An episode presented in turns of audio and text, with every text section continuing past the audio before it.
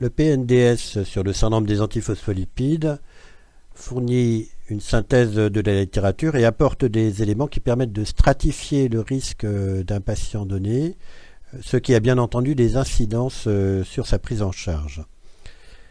Donc si on parle de stratification du risque, euh, c'est le risque d'événements incidents d'un patient à partir du moment euh, où un diagnostic a été fait. Et la première modalité de cette stratification du risque, c'est le profil antiphospholipides, le profil des anticorps antiphospholipides. Donc on le sait, la présence d'anticorps antiphospholipides est associée à un risque accru de thrombose ou de complications obstétricales. Cependant, tous les profils biologiques ne sont pas associés au même risque d'événements incidents. Ainsi, en fonction euh, des tests antiphospholipides qui sont positifs, qu'il s'agisse du lupus anticoagulant, des anticorps anticardiolipides ou anti-bêta-2 glycoprotéine 1, de leur isotype et de leur titre, il est possible de procéder à une stratification du risque qui peut paraître schématique, mais qui est opérationnelle et qui a été reprise dans les recommandations euh, de Lelar, euh, signées par Maria Tectonidou en premier auteur et, publiée en 2019 sont considérés comme profils à haut risque de thrombose. La présence euh, à deux reprises séparées d'au moins 12 semaines euh, soit d'un anticoagulant circulant, soit d'une double positivité antiphospholipides, euh, donc euh, les antiphospholipides classiques, par exemple anticorps anticardiolipides et anti-bêta-2-GP1, ou bien lupus anticoagulant et l'un des deux tests ELISA de référence, ou bien des trois antiphospholipides à la fois, ce qu'on appelle classiquement la triple positivité, ou encore d'un taux persistant euh, de l'un des anticorps antiphospholipides à titre élevé. Euh, donc cet ensemble euh, de profils peut, être considéré comme un profil à haut risque. A l'inverse, le profil à faible risque, ce sera la présence isolée d'anticorps détectés en ELISA ou par une technique équivalente, anticardiolipide ou anti-bêta-2 glycoprotéine 1, à un titre faible ou modéré. Donc on le voit, ce profil euh, antiphospholipide est, assez facile euh, à, détailler à partir du moment où on dispose euh, des bonnes normes de, de laboratoire, ce qui est un travail important bien entendu localement.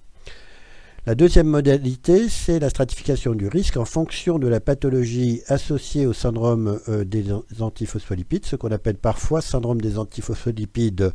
secondaires et qui concerne plus particulièrement les maladies euh, auto-immunes et les maladies inflammatoires. La présence d'anticorps antiphospholipides est associée à un risque augmenté de survenue de thrombose, particulièrement au cours du lupus systémique et sans doute de la sclérodermie et plus particulièrement au cours du lupus euh, systémique, plusieurs méta-analyses ont permis d'identifier une augmentation de risque euh, de 3 ou plus euh, d'événements incidents classiques, mais aussi de cryptères qu'on appelle parfois non cardinaux puisqu'ils ne sont pas inclus dans les, critères de Sydney. il s'agit de, la valvulopathie, de l'hypertension pulmonaire, euh, d'une thrombopénie, d'une anémie hémolytique ou d'un livédo. Donc ces manifestations supplémentaires euh, peuvent apparaître au cours du lupus avec un risque augmenté euh, lorsque les antiphospholipides sont présents. La troisième modalité de stratification du risque, c'est l'évaluation de la sévérité de la maladie. Les formes de syndrome des antiphospholipides suivantes sont considérées comme euh, sévères en raison de la gravité des séquelles qu'elles peuvent induire ou bien de l'importance du risque de récidive thrombotique euh, qui peut parfois mettre en jeu le pronostic vital. Donc il s'agit notamment des syndromes antiphospholipides avec thrombose artérielle, lorsqu'on les compare au syndrome antiphospholipides avec thrombose veineuse, des syndromes antiphospholipides avec récidive thrombotique déjà documentés, et tout particulièrement lorsque ces récidives surviennent alors que le patient est déjà sous traitement anticoagulant, bien équilibré, avec une bonne adhérence au traitement. Il s'agit des syndromes antiphospholipides avec des complications euh, potentiellement fatales, notamment euh, euh, des patients qui présentent un infarctus du myocarde, une embolie pulmonaire de haut risque, une ischémie digestive, un syndrome de Budd-Chiari, un AVC ischémique ou un syndrome catastrophique des antiphospholipides. Enfin, des syndromes antiphospholipides qui présentent déjà une atteinte d'organes, qu'elle soit cardiaque, rénale ou cérébrale. Le point suivant est d'évaluer euh, l'ensemble des manifestations euh, présentes euh, et en lien avec le syndrome des antiphospholipides chez un patient donné. Il convient chez ce patient donné de rechercher attentivement des manifestations dermatologiques, par exemple un livédo racemosa, des hémorragies sous-inguéales en flamèche, des ulcérations cutanées, des signes de thrombose euh, veineuse profonde des membres inférieurs ou de syndrome post-thrombotique. À l'examen clinique, on cherchera attentivement la présence d'un souffle cardiaque ou l'apparition d'un souffle cardiaque. On recherchera également attentivement une hypertension artérielle qui peut révéler une néphropathie associée aux antiphospholipides euh, ou une autre pathologie euh, rénale. Euh, des manifestations neurologiques de type déficit neurologique, mouvements anormaux, céphalée, épilepsie doivent être également recherchées attentivement à l'interrogatoire. Les investigations complémentaires suivantes peuvent être effectuées de façon plus ou moins exhaustive en fonction du contexte clinique et biologique. Euh, euh, les euh, investigations biologiques, qualifiées souvent de routine, comme l'hémogramme, le compte réticulocytaire, le suivi de la fonction rénale avec la le calcul du débit de filtration glomérulaire, la, protéinurie sur échantillon euh, ou euh, la recherche, si elle est positive, d'une protéinurie des, 24 heures euh, et le rapport protéinurie sur créatinurie. En fonction du contexte clinique, seront réalisés des examens échographiques tels qu'une échographie Doppler veineuse,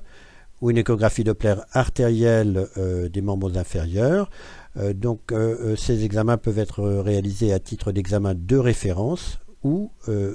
en fonction du contexte clinique, à la recherche de thromboses récentes, de séquelles thrombotiques ou de syndrome post-thrombotique. L'échographie cardiaque peut également être réalisée comme examen de référence et en fonction du contexte clinique, on peut être amené à rechercher une valvulopathie, une dysfonction euh, systolique ou diastolique euh, ventriculaire, euh, une hypertrophie ventriculaire gauche, une dilatation ventriculaire ou chez les patients, notamment lorsqu'ils ont eu une embolie pulmonaire, une hypertension artérielle pulmonaire. En cas d'atteinte cutanée, notamment lorsqu'il y a une atteinte pseudo-vascularitique, une biopsie cutanée est nécessaire afin de différencier euh, ou de documenter euh, un mécanisme thrombotique euh, et une vascularite, ou bien, comme on le voit souvent, l'association des deux. Sur le plan neurologique, une imagerie par IRM encéphalique à la recherche d'accidents ischémiques symptomatiques ou asymptomatiques, constitués, récents ou anciens, d'hypersignaux de la substance blanche, peuvent être indiqués en fonction du contexte clinique, euh, mais d'autant plus euh, qu'on a des points d'appel euh, directs ou indirects. Alors dans les points d'appel indirects, on aura le livedo racemosa qui peut être associé à des manifestations encéphaliques dans le cadre du syndrome de Snedden, ou bien la présence d'une valvulopathie associée. Ces investigations complémentaires peuvent être réalisées lors du diagnostic de la maladie, lors euh, de l'évaluation initiale de euh, la maladie afin de euh, documenter d'éventuelles atteintes d'organes. et la répétition des investigations est guidée au cas par cas en fonction des points d'appel cliniques en concertation avec le centre de référence ou de compétences référent pour le patient. l'existence chez un individu donné d'anticorps antiphospholipides persistants sans antécédent de thrombose ni de manifestation obstétricale, que l'on appelle parfois antiphospholipides asymptomatiques, peut justifier la réalisation non seulement d'un examen clinique attentif, mais de certaines de ces investigations complémentaires euh, pour euh, décider, euh, en lien avec un centre de référence ou de compétences, d'un traitement préventif des thromboses, par exemple par antiplaquettaire, lorsque l'on met en évidence des manifestations thrombotiques infracliniques. Dans cette démarche, de stratification du risque thrombotique, un point important concerne l'analyse des facteurs de risque et des comorbidités qui peuvent avoir des conséquences sur la prise en charge euh, des patients et des conséquences sur leur risque, notamment sur leur risque thrombotique. Les facteurs de risque ou les comorbidités suivants seront cherchés systématiquement lors des investigations initiales et lors du suivi. Il s'agira notamment des facteurs de risque associés à une augmentation euh, du risque thrombotique artériel ou veineux. Ces facteurs de risque comprennent les facteurs de risque cardiovasculaires classiques, le tabagisme, l'obésité, l'hypertension artérielle, le diabète, les dyslipémies, la sédentarité et l'hérédité cardiovasculaire familiale. Mais ces facteurs de risque concernent également euh, la présence de, médicaments qui peuvent favoriser le risque thrombotique, euh, ou bien de pathologies associées comme une athérosclérose euh, qui peut être parfois asymptomatique et détectée euh, de façon systématique, ou bien une athérosclérose déjà constituée avec une symptomatologie clinique. Il faudra également rechercher, notamment dans l'évaluation du risque thrombotique veineux, l'existence d'une thrombophilie, c'est-à-dire une prédisposition euh, biologiquement identifiable euh, à la thrombose, euh, qu'elle soit constitutionnelle comme le facteur 5 l'Éden ou acquise supplémentaire comme les hyperhomocystéinémies. Enfin, il faudra être attentif aux pathologies associées, notamment les syndromes néphrotiques et bien entendu les maladies systémiques associées et tout particulièrement le lupus systémique euh, qui est euh, euh, une des pathologies classiquement associées au syndrome des antiphospholipides. Le point suivant concerne l'évaluation du pronostic. Le pronostic repose essentiellement sur les phénotypes cliniques et sur le profil immunologique. On distingue euh, schématiquement quatre phénotypes euh, cliniques qui ne sont pas euh, exclusifs et peuvent être mixtes de façon non exceptionnelle. Le phénotype artériel, en particulier favorisé par les facteurs de risque cardiovasculaire classiques, le phénotype veineux, le phénotype obstétrical et le phénotype microcirculatoire. À côté de ces phénotypes cliniques, euh, le, profil euh, biologique euh, est également important. et comme nous l'avons dit précédemment, on peut distinguer schématiquement un profil à haut risque de récidive, thrombotique, comme nous l'avons expliqué plus tôt, les positivités multiples, les titres élevés et la présence de l'anticoagulant circulant, et un profil de risque plus faible lorsqu'il s'agit d'une positivité isolée d'un test ELISA euh, à taux euh, faible ou à taux moyen lorsque cet ELISA est, positif de façon isolée. Il faut retenir que dans le syndrome des antiphospholipides, il y a une grande variabilité clinique et biologique, ce qui justifie justement cette stratification du risque. Un profil artériel obstétrical sévère, un profil microcirculatoire ou systémique, et en particulier chez un sujet jeune, et d'autant plus qu'il a un profil biologique à haut risque